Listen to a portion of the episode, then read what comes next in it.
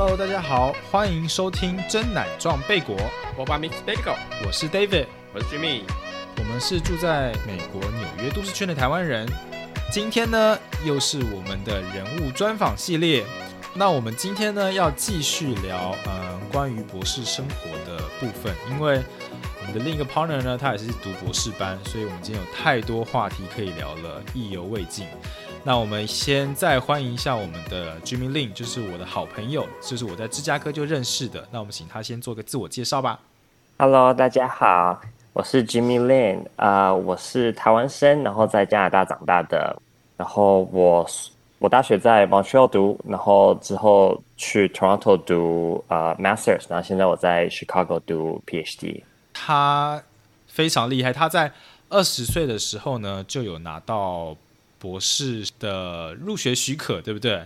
但是你之后 drop 掉，就你之后就对，我在多伦多只有读了一年，然后就转到硕士，然后就毕业了，然后之后再申请芝加哥的 PhD，所以我现在在读工位。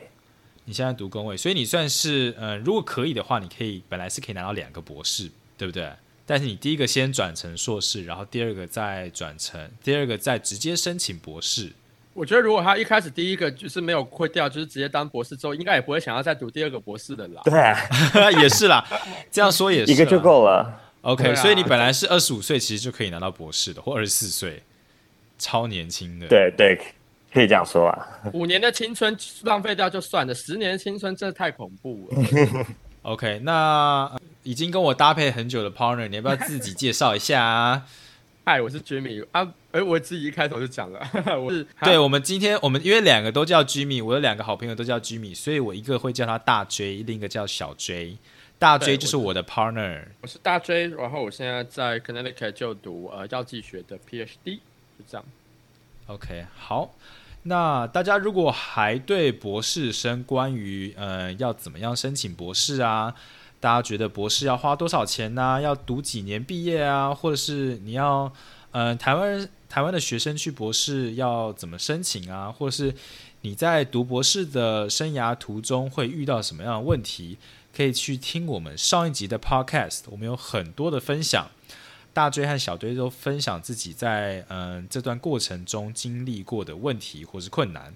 那我们这一集呢，比较想要聊一些未来的职涯，还有一些呃，你们毕业之后有想好好干嘛了吗？这个问题呢，嗯，不然我们先问问看小追好了。小追已经有答案了，对啊，我看我们我先给你 run 好，我真的觉得你这个你这个答案像话吗？你你先把 我随便写的，因为我看不懂你打什么。没有啦，我们就只是问你说，你现在念 public health 嘛，公共卫生嘛，那你公共卫生之后想要干嘛呢？身为博士生，到底这么高学历的 Not 学术业业界呀，industry 呀、industry，OK OK，因为因为我自己就是身身为台湾人，我会觉得念博士生是很多新闻会报道是说，嗯，博士因为已经读到很高了，所以很多公司请不起你，一定是要非常 high class，或者是要做很多研究啊，或是很顶尖的高科技公司才请得起博士生。所以在美国好像比较不会有这样的问题哈。对，所以呃，博士读完大概有三条路可以走，一个就是读 postdoc，就是继续在 university 跟着一个教授继续再多读几年，大概 postdoc 大概会呃一到三年。大追这个是叫做博士后这个叫研究，做博？士后研究员，对对对，没错博士后研究员，OK OK。那博士后研究员基本上已经不是读书，就是一个工作了。嗯然后说你拿的薪水也都也是比博士生高非常多的，但是相较呃，不会高很多吗？呃要看学校，但相较业界来比，就是对低比低蛮多的。对，所以这种 postdoc 薪水大概五到六万吧。对一个已经有博士的，这薪水其实算非常非常的低，所以没有人很自愿会想要去读 postdoc。一般人读 postdoc 是因为你毕业的时候找不到一个教授的 position，你才会想说去读个 postdoc，然后看这一到三年可不可以再找个教授的 position。嗯哼嗯哼，不然很优秀的人可以马上读完 PhD 就可以直接拿到一个教授的职位。嗯哼嗯哼，然后第三条路就是去呃 industry，去工作。哦，所以就是变博士后研究员，或是当教授，或者是做研做那个业界的研究这样子，对，就进入职场了，等于说就是进入职场了，进社会啦，这样对。子。所以其实进社会，很多 PhD 不会继续做研究了，你可以去做像 consulting，像我的，我以后就想要直接进 consulting，那我就不一定会做太多研究方面的事。呃，其他做业界的很多会去做像嗯 research 的东西，像你要进药厂啊，你要进其他研究的公司也都可以。那大追你觉得呢？你之后，因为小追你是说你之后想要进业界嘛，你想要当顾问业的东西。对，啊啊，大追呢？我自己也是想要进药厂，但是我自己因为我还蛮 enjoy 就是在实验室工作的，因为我之前呃在台湾工作的时候，我也是在药厂，然后当一个呃类似就是 assistant scientist，就是我也是做一些呃跑跑分析啊等等之类的。那呃那个时候我就觉得说，哎，我自己其实是可以承受，愿意去呃做实验的，所以我就觉得说，那我可以继续在做呃 R&D，在做研发这一块。我比较没有那么喜欢一直整天都是面对着密密麻麻的文件啊，然后然后而且我自己也没有那么的 enjoy，就是呃跟陌生人打交道，因为比如说像 consultant，基本上就是你知道顾问这种东西，就是你要去很多不同的公司，然后跟各个不同的人就是叫沟通啊等等的。但你们已经读到博士了，应该不用做这种像 sales 的工作吧？它不是 sales，可是你知道，比如说像 consultant，你还是基本上沟通还是非常重要的啊。你要跟、跟你的客户，然后去提意见，然后做 presentation，然后跟他们沟通。我觉得这个部分，如果你自己是比较没那么喜欢做实验的人的话，你想要跟人交流，那你就可以考虑呃当顾问，因为顾问的薪水也是蛮高的。然后而且他们嗯非也非常欢迎，就是有博士学位的人来去嗯去做顾问，因为呃基本上客户也蛮喜欢看到，哎这个顾问他有博士学位，那代表他很 professional，我们可以信赖他哎、那当教授和当顾问哪一个的薪水会比较高？当顾问。顾问基本上薪水比较高，但是我知道有些系的教授薪水也是有呃一年有二十万的。哇！但是我觉得这边要提咯，教授这一个路非常的艰辛啊，因为学术界非本常难，对学术界跟嗯业界相比，学术界的缺真的是少非常非常多。你知道，呃，嗯学校的数量是固定的，然后职位也是固定的，所以除非有老教授愿意退休的，你才有办法进去。因为这个在美国的学校，这些嗯大学里面的这些教授，他其实是一旦他拿到了 tenure，就是怎么讲？哦，对，这个东西我会，我我我想要，呃，你们可以解释一下，tenure 其实这个这个在台湾是怎么翻译啊？就就任期，我现在想到就是嗯终身任期这个哦，终身就是任期，OK OK，所以嗯终身嗯任期这个在、这个台湾我不确定有没有，但是美国这个是个非常重要的制度，对啊，对大大追你应该比较可以用中文解释一下这个是什么东西。呃，好，就如果你碰巧最近有看 Netflix 的叫做《The Chair》的那一个呃那个剧集，叫做呃系英文系主任是不是？系主任，对系主对对，中文，叫系主任。系主任。那您应该会有一点点接触。那其实因为像我刚刚讲，学术界的缺非常少，基本上你不太有可能一毕业你就进去去当教授了。很多时候是碰巧没教授缺，那你就只能先当个 postdoc，先当呃博士后研究员。然后你就是如果碰巧哎有找到教授缺的时候，然后你去申请，然后如果你很幸运的上了，那你一开始就叫做 assistant professor 助理教授。助理教授，OK，这个时候你的 lab 你的实验室才刚起步，所以你要开始招学生，然后你要 set up 自己的实验室，然后写各种不同的呃 grant，就是去去要去去索取那个研究资金，然后 grant 算是研究经费，研究就是经费，OK 对对对。那这个时候，呃，基本上，呃，一个 professor 大概当助理教授大概要当个五年吧，平均来讲，对。然后五年过了之后，你就可以去申请说 promote，说我要想要当副教授。那这时候就会经过一些考核，就会考核你的实验室的做的研究的情况如何啦，还有你的教学的评鉴如何啊。然后如果你过了之后呢，就可以，嗯，基本上。当你是 associate professor 副教授的时候，你就可以拿到 tenure 了，就是终身任期了。哦，等于就是不会被 fire 的意思就对了。对，不会被 fire 是基本上保证不会被 fire 啦，但是 sometimes 比较 critical 的状况，有可能的确还是会对，但基做错事还是会被 fire。对是是犯是犯法的意思吗？哦，犯法肯定会被 fire 就像是新闻上讲了什么色狼教授之类的，是不哦是？对啊骚扰学生啊什么的。骚扰学生呢、哦，对，我还记得哦，我终于有一个东西可以分享了。我还记得我之前在台湾念大学的时候，大学教授吗？不是不是不是，我我去我去 我去拜访教授的时候，教授的时候都会说把门打开。对他们都会一定要求你会把门打开，因为他不能允许你把门关起来，因为门关起来的话，尤其是女生去找教授，门关起来就是会有惹人非议，就别人会觉得教授在骚扰学生，因为会有上对下的关系。男教授特别要去避嫌啊。对，男教授特别要去避嫌。好会会聊到这边？好，继续。然后，嗯，所以他当了副教授之后，基本上就有任期，然后他就可以比较轻松一点点。那在之后过了差不多五六年，五六年，他又可以再去申请说要去呃 promote 当教正教授。对，知道这样子至少也要十五年了。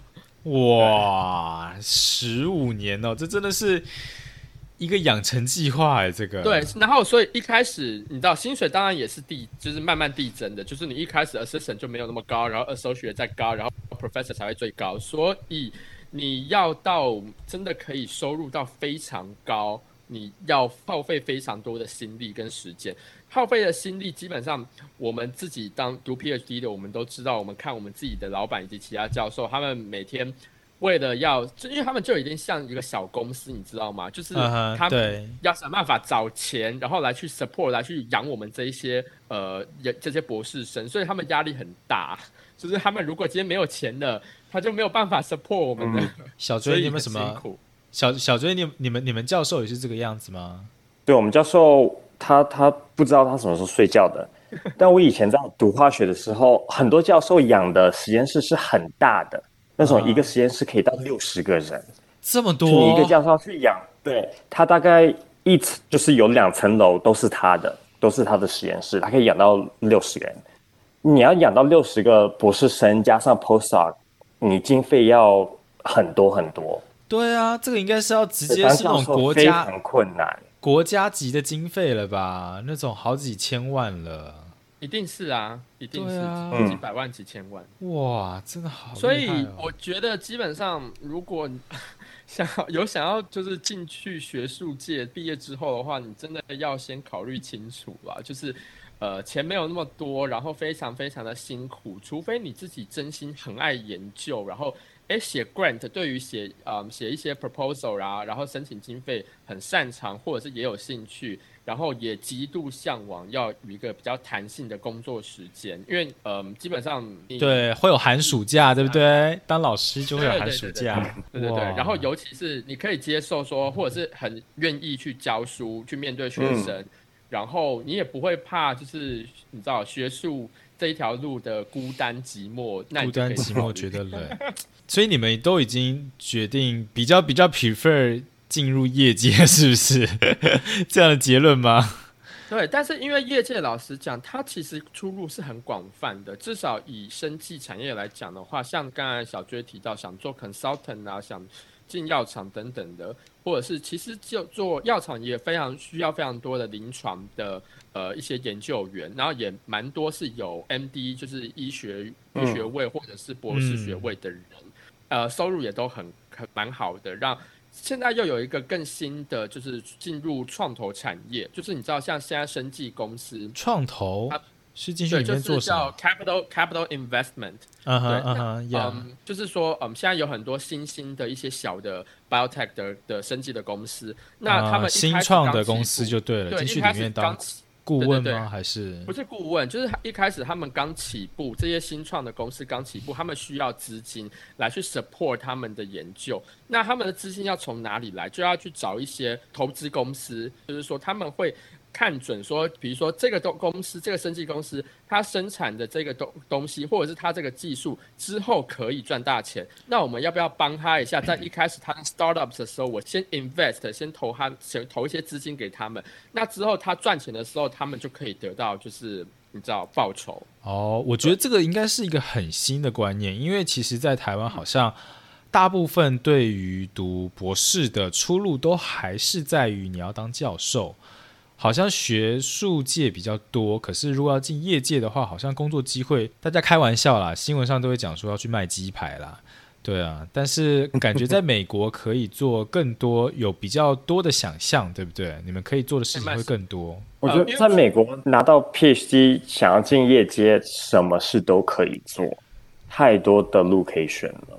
你们应该比较会 prefer 还是会待在美国吧？不会想要回亚洲，或者是？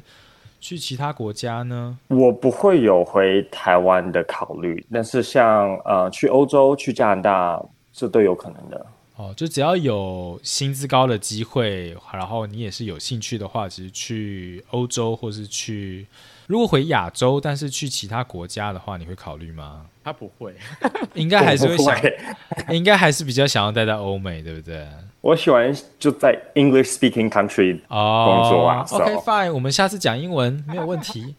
OK。哎，我觉得这东西也蛮看领域，因为我们自己碰巧就是医药生技领域。其实老实讲，在亚洲医药生技的研发，其实没有非常的兴盛或者非常的成熟啦。对对对，成熟。对，所以我们的机会真的主要是相对来讲会比较少，好吧？我也有认识，就是比如说。呃，地质学系的啦，或者是说读呃材料工程啊、材料的化学等等之类的，或者是 engineering 等等的，他们如果要回亚洲，我觉得他们是对于找到工作，应该会相较我们来讲会容易一些。如我们我今天讲的是说找到满意的工作，嗯，因为可能进到就进到大公司吧，什么康。台积电呐，或者是一些国际的大公司在亚洲的分部，那种薪水应该就是蛮蛮可观的啦。我觉得，OK，好，那我们聊完了未来的职涯发展之后，再来呢聊一些比较轻松的。好了，对，聊一些比较轻松的话题，比较想要知道各位博士生的课余生活都怎么安排啊？小 J，那就看你住哪里喽。像我，嗯，只喜欢住在大城市，所以就常常会出去跟朋友玩，啊，哇，喝酒啊什么的。对啊，因为因为我听那个你们在芝加哥的时候很开心啊，每个 weekend 都很开心。对我之前认识 Jimmy 的时候，就每周都出去喝酒。我觉得我的酒量就是被他养起来的，就是因为因为你之前。被他教育起来的。你之前提到说，你还没有来美国之前，你在台湾的话，基本上不是喝酒挂的，对不对？因为台湾人，台湾人真的不太会喝，没有啦，要看人啦。但我在台湾，可能 even 大家就是有喝酒的朋友，但是也没有这么会喝，没有了。但我相信你们高学历应该也是高压力啦，因为我看新闻讲说，研究生的那个忧郁、焦虑倾向是一般人的六倍，对。所以大追，你都怎么样疏解你平日高压的生活呢？我跟他一样啊，我我觉得我们两个人就很像啊，在这方面都是烟酒生就对了。平常 no no no，我不抽烟，没有烟。OK，都是喝酒就对了，喝酒。可是其实老实讲，因为我自己住乡下，就是我就只是你知道一个月会。去纽约一次之类的，对啊，所以我比较没有喝那么去那么多酒啦。但你来纽约的生活都是精彩啊，五光十色。哎，我我一个我一个月这样出去放风一次，我当然要就是排精彩。对啊，非常的 colorful。但是你们在平常你们这样子，我觉得应该你们都算是时间管理大师吧，因为。我其实也有遇遇到一些博士生，他们课业压力重到他们可能平常不太有时间，呃，安排一些自己的生活。可能在刚开始吧，读博士的时候，会不会你们有遇过这样的情况吗？就是你们你们自己你们对自己舒压的方式是是怎么处理的？小追啊，所以讲喝酒还不够。我觉得我这边讲一下好了，就是说，因为。我们不可能一直 always 我一我一出实验室我就开始喝酒嘛。那我不是在喝酒的时间的话，呃，可能有会在家看剧啊，对吧？然后或者是说去找朋友，就是出出去吃个饭呐。然后嗯，因为其实这个东西也蛮看，就是说有你不可能 always 就是通通都这么的紧绷，就有时候我这一这段时间可能我超级多 meeting，超级多 deadline，然后我就会真的很忙，忙到我就的确真的没有其他时间可以去休去去做一些休闲活动。那但是，一旦你知道这些东西我通通都结束掉了，那我就是我就可以比较有一些时间可以去安排我的其他的课那个休闲活动。对，那也有看，也有比较看实验室的风气。有些实验室，其实我这个又要回到我之前讲到一点，就是说你的老板他是怎么样的人？你的老板他如果今天是，我觉得我们你的老板就是你的教授，对不对？对，就是我的教授，对对对。OK OK。你的教授是怎么样的人？如果你的教授是，我们其实嗯，普遍网上有讲有三大地雷啦。三大地雷就是第一个，如果你的教授是。女教授，第二个，如果你的教授是 啊亚洲教授，不，比如说尤其是中国或印度。第三个，如果你的教授是 assistant professor，是助理教授，这三个都要小心，因为他可能非常的 pushy，因为就是他们。通常是特别努力的那些教授，因为他们要得到这个职位不容易，所以他们会同连带的 push 自己的学生要非常的刻苦，那同你就有可能一直处于高压的状态。那如果这三个集结在一起是助理女教授，然后又从亚洲来的中国教授，那这样不是 你就是中大奖啊？就是那个叫什么？就是头彩啊？头彩是不是？这听起来。我觉得这听起来非常政治不正确，但是 你们哎，你们自己的教授是男的还是女的？我的教授现在的是女的，然后白人，然后他已经有 tenure 十年了。但是我第一个教授，我帮他工作三年。他我帮他开始工作的时候，他才到那个呃学校才三年。他会半夜就凌晨两点打电话到我们的实验室。然后叫每个人接电话，直到礼拜五凌晨两点，叫每个人接电话，一定要接到吗？不接会怎样？你不接，他就知道你就是两点已经已经回家了。怎么这么早回家？You know？你那时候，等等等等，你那时候是在芝加哥吗？还是在多伦多？那时候在 Montreal，但不能跟你讲教授是谁啦。哦，你那时候在 Montreal，可是你那时候不在念大学吗？嗯，我大学帮他工作了三年半，就是我。半学期之后就认识到他，然后就开始帮他工作。所以你大学就开始跟教授了？对，我跟了他三年半，然后他就是在我们学校的 reputation 就是很差，因为他很会逼学生。嗯，然后他没有拿到那个 tenure 之前，他不让他的学生毕业。真的假的？就是要一直帮他做研究，然后一直要帮他就是出 paper。对，所以他一拿到 tenure，他的学生全部都毕业了。才毕业，但很多学生已经 就论文都写完了，都已经开始工作了，只是还不能就是 defend。那你为什么还帮他工作？他对我蛮好啦，因为我我也常那时候大学常睡在实验室，所以我凌晨两点我都会接电话，然后都会跟我教授说：“哦，我刚刚才看到谁，呃，他大概去上厕所吧。”天哪，你是廖北啊？哎，你 哎，你是打小报告那个人呢？我帮别人 cover 好不好？哦，你会跟他说哦，这个人在今天在实验室，但是他其实已经回家睡觉了，这样子。对，很早就回家了。哦，大 Jimmy，你有你有遇到这么 drama 的教授吗？我跟你讲，我首先要先 disclaimer，就是声明一下，我碰巧我的老板是三大地雷都中。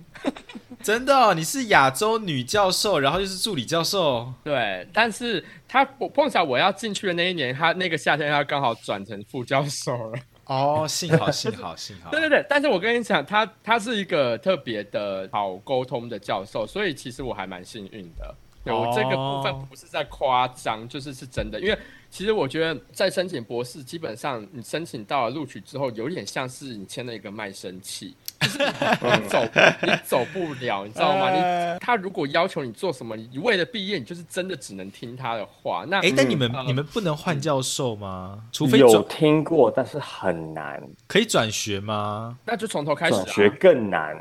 对啊，你就从头申请啊。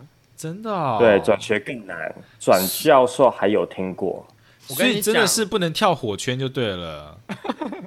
我跟你讲，这个因为我自己就呃，是周围都有一些是有换过学校，就是有一些人他真的是受不了，然后他可能就是我在这边我拿一个 master 就好，我赶快把他我赶快离开，然后他如果自己有想要。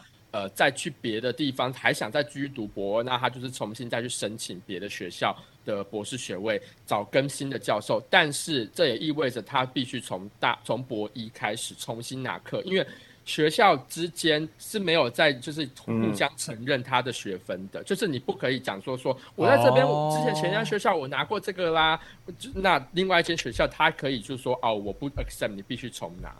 天呐，这也太累了吧！这个心理压力是真的很大哈。你们这样念过来，跟好教授就不会，但跟。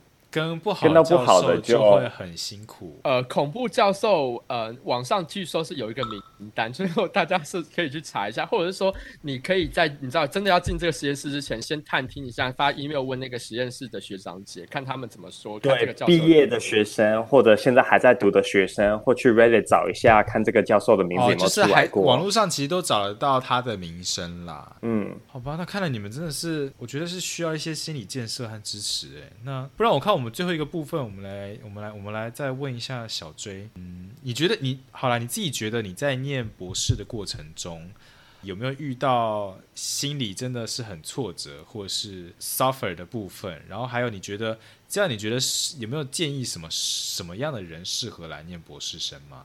有有没有 suffer 在这个过程？这是一定有的。这我不相信没有一个 PhD 学生没有 suffer 过的。哦，对我我不好意思，我补充一下这个数据好了，因为我从网络上有找到一些数据，就是根据呃加州大学伯克莱分校在一五年的调查，他说将近一半的硕博士生有忧郁倾向，然后呢，在二零零五年的研究甚至表示说有百分之十 percent 的学生有想要过自杀。哎，我先问这个问题啊，你们觉得这个数据是正确的吗？我不知道数字到底准不准确，但是一定是有比较高的忧郁倾向，跟有想过自杀的，这个是肯定。你们觉得这个有没有夸张啦？我觉得一半博士生哦，对，是忧郁，这是很嗯很正常的。是我认识的一半的博士生大概都有吧？对啊，因为他说像澳洲也有研究，我我我在网络上找到好多这种调查哦。就是在零三年呢，澳洲也有研究表示啊，就是硕博士生的患心理疾病啊，什么忧郁症啊、躁郁症啊的比例是比一般人高三到四倍，而且还有一个是刚刚刚刚有聊完的那个毕业就职的问题啊，有七成的博士其实不知道自己未来要做什么，百分之三十博士生对于自己现在正在就读的专业或是。嗯，项目其实不知道对未来有没有用，你们觉得这个是这个是真的吗？小追，你先讲一下好了。我觉得这很准啊，很多博士生在写论文的时候都不知道接下来下一步要做什么。但是我觉得 silver lining 是你拿到了博士学位，可以做很多事。所以你毕业的时候虽然不知道做什么，但是你拿到这个学位可以做很多事。但是都还是会有那一个质疑自己的过程，对不对？质疑自自己的过程，这一定有的吧？呃，你觉得怎么样子的人适合念博士呢？小追，或是你有什么建议可以给想要念博士的人？就面对挫折不会不会 I don't know like break down 的，对，就是崩溃。OK OK，好，你讲英文，那个大追可以帮你翻译。没有啊，我我就讲说不会崩溃啊，对啊，不会崩溃。可是我遇到很多博士生都崩溃耶。崩溃一下，崩溃之后，对啊，隔天就要，对啊，就要继续啊。让我崩溃一下不可以啊，奇怪。我今天晚上让我喝要喝酒，然后让我发疯一下，我隔天又回去上班呐。没错，礼拜一还是要继续面对现实的。那大追你呢？你有没有什么想要跟想要念博士生的人讲？关于关于心心理素质这一部分，我觉得，嗯。会有忧郁倾向，这是很正常的。因为有时候，我觉得博士这一条路的话，最让人有挫折感的，应该就是你自己的实验的进展，或者是研究的进展。有时候遇到一些挫折，然后可能你知道想想不通，或者是说要嗯，就是可能比如说，甚至花了好几个月的时间，然后通通都呃找不到出路，一直没有办法解决等等之类的，这种东西是最让人挫折。因为你觉得说，我就是想要赶快毕业，可是啊，我花了这几个时这几个月时间，感觉好像都被浪费掉，因为最终的结果就是 turn out 就是没有很理想，我可能要重做等等之类，你就会觉得一方面自己有时间的压力，然后又觉得说。到底我有没有办法可以顺利毕业？这种东西，然后就会让你觉得 可真的会有一点忧郁。那你知道有这种状况的话，那当然就是要嗯，除了我们刚刚讲的想办法自我调试，比如说呃，在课余期间去安排一些休闲活动，这东西就非常的重要。那每个人呃自己的习惯不一样，有些人可能可以自己去消化，比如说。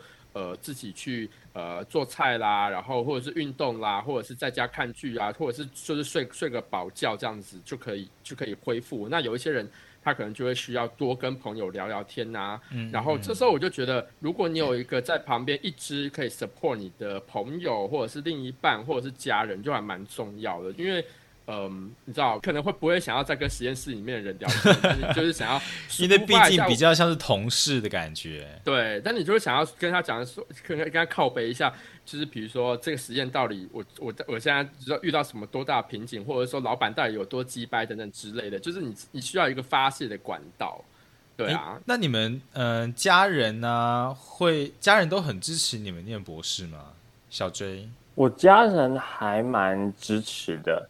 但是遇到这种问题，我也不会跟他们讲，所以就是有，对，就是学校的朋友，同一个实验室的朋友，有好朋友是很重要的。那你自己在念博士的过程中，而且你这么年轻就念博士，你这样子在念的过程中，你你怎么样调试你的心情？在非常 suffer 的时候，我我觉得常常最大的挫折，像像刚刚 Jimmy 讲的，就是实验上遇到困难。我觉得这是非常严重，但是常常是就是你教授给你的压力，就是他常常会说，你面对这个问题已经面对一两个月了，你为什么还做不出来成果？你为什么这么笨？你为什么？他会这样跟你讲哦，会会会，而且这些都还不够严重，说就是拿到 tenure 的可以被排除，这都是小事。他常会就是说我当初请你来，我做错决定了吗？哇！我觉得这时候情勒善于情勒的教授，天哪，这次是 善于情绪勒索的教授哎，真的是灵魂的对，就是常常就要投靠，就是经历过这些事的人，跟同一个教授经历过这些事的人，然后他们就会跟你说哦，你呢，以前也发生过，然后有有学生被骂到哭的吗？我认识的大部分的博士生都有被骂到哭的。真的哦，七八成都有被骂到哭的，都被教授骂到。可是我遇到的教授都很会骂人，但是 对我遇到我教授的学生，七八成都被骂到哭的。哇，那你是其中之一吗？对，我还没有哭过，但是还没有毕，还是你是默默的后事后跑到厕所去去哭泣，把门关起来？没有啊。你应该只会跟朋友就是在那边就是骂他吧，偷骂教授在他背后骂他一定会的。对啊，我觉得你应该不是不是那种比较软弱，你应该就是把这个东西化为一股愤怒，然后化为没错，化为愤怒之火，烧向 烧向那个所有的人这样子。对，但我觉得就是像你刚刚讲到说，哎，跟自己同样有经同样经历的人去嗯聊这件事情，就还蛮有帮助。比如说你的学长姐，对啊，我觉得。其实我自己跟我自己的 department，我的系所里面的其他的博士生，呃，前几年呐，因为现在我已经老，我差不多也要快准备毕业，所以跟学弟妹没那么熟。但是初期的是我跟学长姐还有同辈的学的博士生，其实呃关系都还蛮要好的，真的还蛮多东西我们就是会交流、会会聊天的。有时候，尤其是。呃，对啊，有如果今天在实验室有发生什么些不愉快的事情的话，我觉得就还蛮跟他们去聊天，可以让你会好过一点。对，所以重点还是要有一个抒发的管道就对了，一定要有。对，OK，好吧，那不然我们最后你们两个再分享一下，如果有人想要念博士或者是在念博士班的过程，你们有没有什么想有没有什么话想要跟他们说的吗？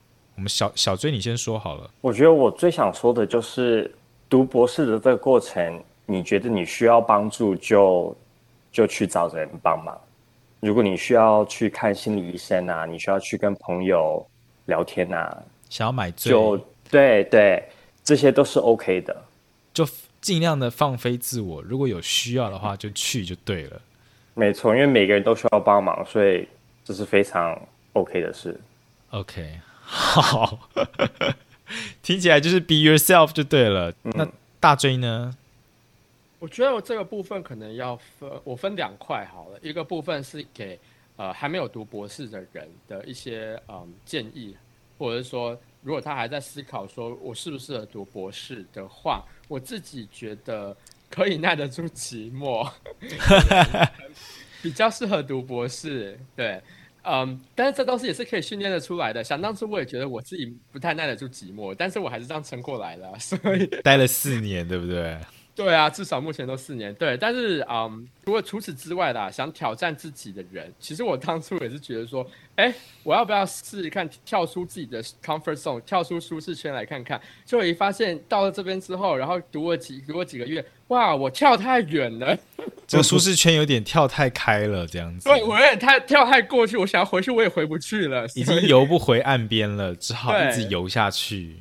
对，但是你知道这一个跳脱舒适圈，老实讲，它的确对你的心，不管是心智还是呃各方面的能力，听说读写能力，都可以让你增强非常非常多，是我觉得意想不到的多。是我自己觉得我过去四年里面，我学到的东西比我过去求学生涯都还来得多。哦，真的哦。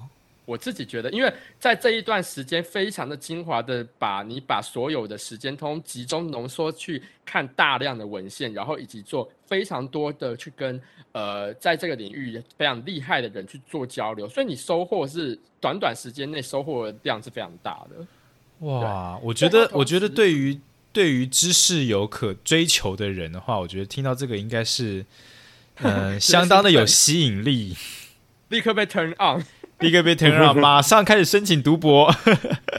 如果你自己觉得说，哎，我想要调让自己各方面通通都更强大，心智上面的话，就是能够呃，比如说看着同才，就是你知道没有读博那些人已经在社会上慢慢站稳脚步啊，然后可能有自己的家庭啊、小孩等等之类的，你看着他们，你要有办法，你知道。怎么讲？让自己心如止水，哦，不再去跟那那些人去做比较，对对对，嗯、因为这东西非常重要。你自己在读博的这漫长的过程中，你不由自主会去跟别人，你不可能封闭自己嘛，你一定会看到别人怎么样。你看到别人的时候，你可能就会开始觉得说啊，我自己过得好痛苦啊，什么等等之类。你越这样想，你只会把自己越你知道投入更深的深渊，所以。你要试图去 change 你的 mindset，变成说你要开始慢慢不要再去看别人，不要再管别人怎么想。嗯，哇，我觉得很棒哎！大追在结束之前给我们这么 这么多的心灵鸡汤。对，那再更重要一点就是读了这个博士学位出来，你对你自己之后的职涯是否真的有很显著的帮助？如果你今天的领域其实老实讲，你拿一个硕士，拿一个博士，没有差多少，薪水没差多少，那我觉得你可以考虑，maybe 你不一定一定要读，可能就设一个停损点吧。如果觉得诶差不多已经到了你自己的临界点了，那可能就是要开始抽离这个这个状态，可能就要不然就离开啊，或者是就直接找工作这样子。对，这个又要是连到我的下一点，就是好，你头已经洗下去了，那你现在如果开始有觉得很 frustrated、很很挫折的时候。你到底要进去还是要出来呢？要进去呢，还是要出来呢？一只脚都进去了。对，所以呃，如果首先先讲一点，就是很多人啊、呃，我们你知道博士生可能就是爱面子，因为我们每个人可能我们知道我们一直以来通通都 academic 就学业表现非常好，然后可能爱在这方面就很爱面子的话，就觉得对啊，你们你们这你们你们两个应该从小丢脸，从小就是全 A 的，你们嗯，有些人会觉得说，我真的觉得好像我不适合，我读的很痛苦，哎，我是不是应该要退出？你就去跟你的老板谈，你就去跟别人跟跟你的 peer、你的实验室的人就去聊。对你真的是不用害怕，说我自己 quit 的是不是就是很丢脸？就是你这是你自己的人生，你要不要继续浪费这个时间，这么继续在你没有那么 enjoy 的东西？这完全是你自己该做的决定。对啊，因为其实我相信，我相信你们两个来美国，其实应该也都体验到了很多，不止美国的学校生活，也体体验到了很多美国的文化，还有跟认识了很多美国人。我觉得这应该是。在台湾的学生或是生活在亚洲的学生很难享受到的部分。相信你们两个应该也有很多的美国校园生活的经验。对啊，我觉得其实从很多方面来讲，你们都有取有得啦。虽然你们花费了这么多时间，但是你们也得到了很多的东西。好吧，那你们两个应该是明年预计都会毕业吧？对不对？应该是，嗯。OK，大追小追，明年都还毕业。不然这样好了，如果我们明年 Podcast 还继续做的话，那我们再邀请小追，然后来聊一集他毕业的心得，然后看他毕业之后 没有啦。我们我们如果明年大家嗯可以就是祝福他们俩都已经毕业了，然后可以再聊多一点关于博士生的生活。那我看我们今天其实聊了非常非常多关于博士生涯，还有大家想念博士啊。然后我觉得其实重要的还是在于说要有一个正确而且健康的一个心理状态，大家在博士生活才会念的舒服开心，而且又嗯，I I don't agree with 那个舒服开心，因为我觉得读博没有舒服开心的，不会到舒服开心，对，OK，有办法撑过去不会死就好了。好，我对我觉得应该是说。嗯，在念博士的过程中，就是有高低起伏啦。大家怎么样去应对这些高低起伏是非常重要的。会有高低起伏啦，对。对，这个我就不抱怨我工作的东西了。没有，我们今天是听两位博士生在抱怨。那如果我希望大家可以，就是如果有身边有想要念博士，或者是呃正在念博士的人，我相信美国一定很多在念，或者是念硕士都可以。我觉得念硕士其实也是。很多 suffering 的，对，大家可以分享给他们听这一集。我觉得这一集知识啊和心得满满，大家赶快分享出去。大家如果还意犹未尽我们这一集的内容的话呢，大家可以在我们的 IG 下面留言，或者是也可以在 Apple Podcast 上面留言。那欢迎到我们的 IG 或是各大平台搜寻我们的最新集数，并且呢在 Apple Podcast 上面留下我们的五星好评。我们每个礼拜一都会更新我们的节目呢，叫做“真奶撞贝果”。我们今天聊这么久，我们就下次再见啦，拜拜，拜。